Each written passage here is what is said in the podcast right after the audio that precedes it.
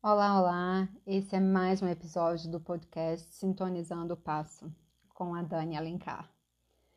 E nesse podcast de hoje eu queria trazer um pouco do olhar, né? Queria pegar emprestado o olhar da Brené Brown, que é uma das minhas escritoras favoritas, é autora de dois livros uh, que vão estar na Eleva, a Academia de Leitura para o seu crescimento pessoal que é um dos meus ah, novos projetos e que em breve é, vai estar aí com as portas abertas para quem quiser é, aproveitar essa excelente oportunidade do universo. Mas então, a, a ideia de, desse podcast hoje é trazer né, é, um pouco desse olhar tão, tão maravilhoso que a Brené Brown traz com relação a escolher uma vida autêntica, corajosa, né? É, o trabalho da Brené, ele com certeza é um dos maiores né, é, trabalhos e pesquisas realizados na área de empatia, vulnerabilidade, é, inteligência né, emocional e também como lidar com a culpa, com a vergonha e com esses sentimentos que muitas vezes atrapalham a nossa vida é, assim, é, faz com que a gente crie né, grandes obstáculos na nossa história e conte muitas histórias né, na nossa cabeça sobre o que a gente vive, como a gente se relaciona, né? E isso tem um impacto muito grande na nossa própria biografia. É, então, o que a Brené traz, né? No, enfim, estou fazendo um compilado aqui de vários trabalhos dela, né? Mas é que o, é nosso dever aprender a regular as nossas emoções, né? E por que, que a gente precisa, né? Se você tem intenção de viver uma vida autêntica e corajosa, por que, que é importante você entender das suas emoções? Porque a vida, né? Ela é uma grande escola. É, a professora Lucilena Galvão, que também é uma outra grande referência nesse universo né, de, dos entendimentos e compreensões da vida, ela fala muito é, que a gente está aqui é, para aprender. E que cada momento que a gente vive a gente deve olhar com um ânimo de aprendiz, que é com essa energia né, de aprendiz. E a vida ela é insondável, ela não tem um, uma, uma, uma linha né, é, que, que não muda, que vai acontecer a mesma coisa. Pelo contrário, a gente acorda de manhã, a gente não sabe o que vai acontecer com a gente no final do dia.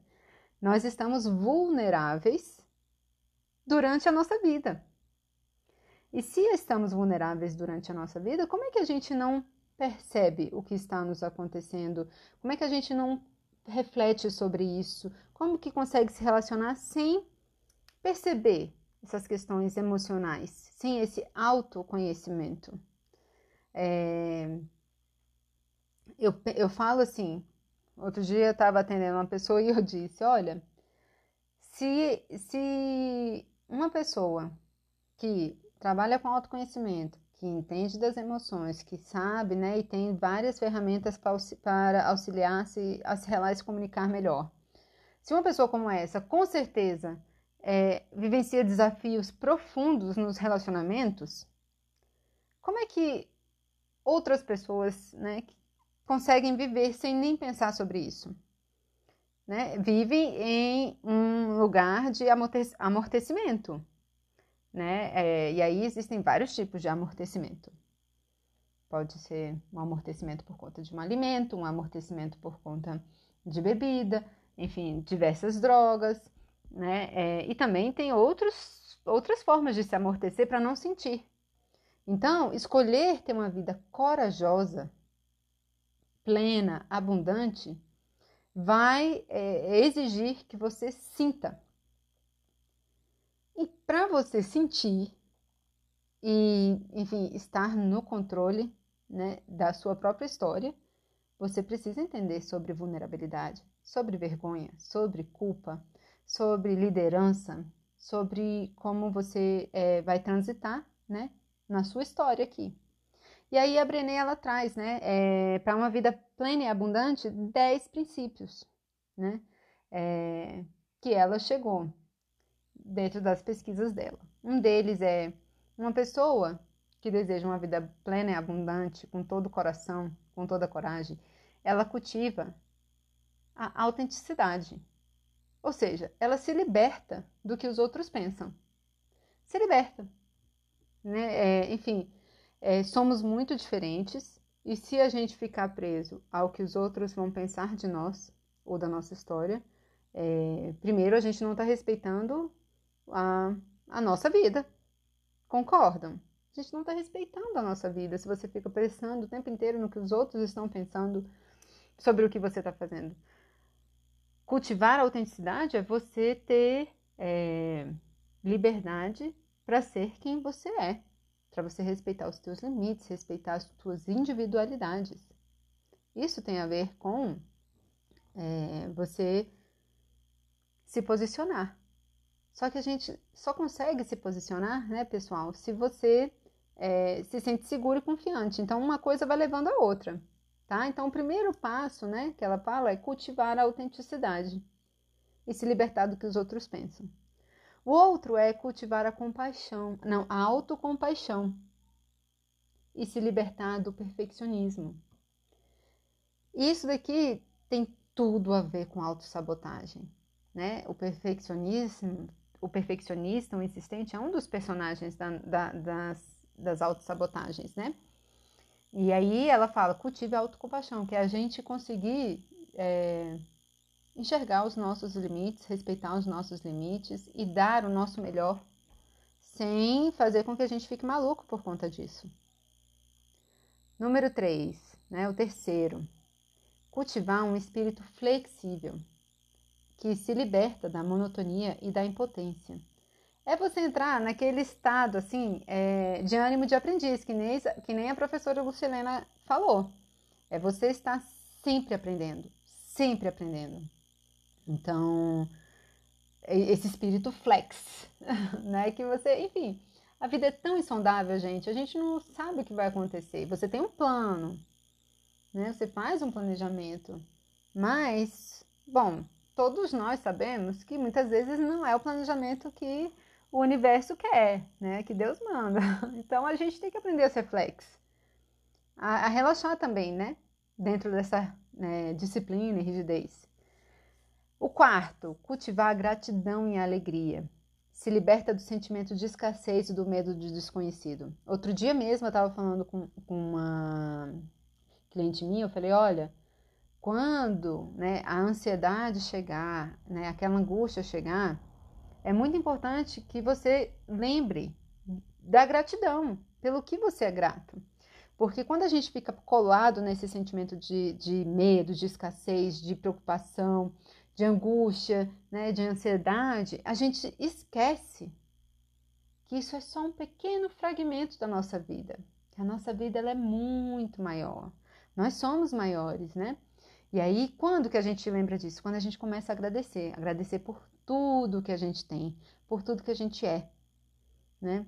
É, pelo presente de estar vivo, estar respirando, estar se movimentando, estar com saúde, né? É, poder ver o sol, a natureza, enfim, comer coisas boas.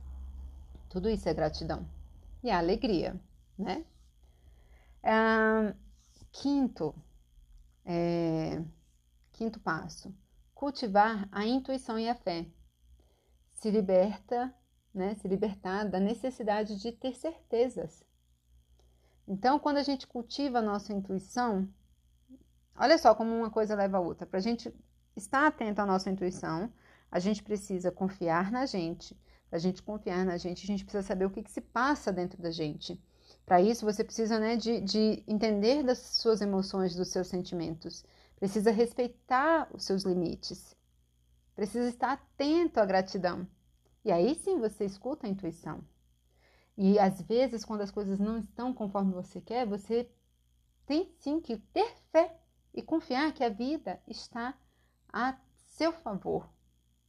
Muitas vezes os nossos momentos de vida ficam muito difíceis, muito difíceis. Mas a gente precisa ter fé e confiança que a vida está ao nosso favor. É... Enfim, o sexto, cultivar a criatividade. e se libertar da comparação.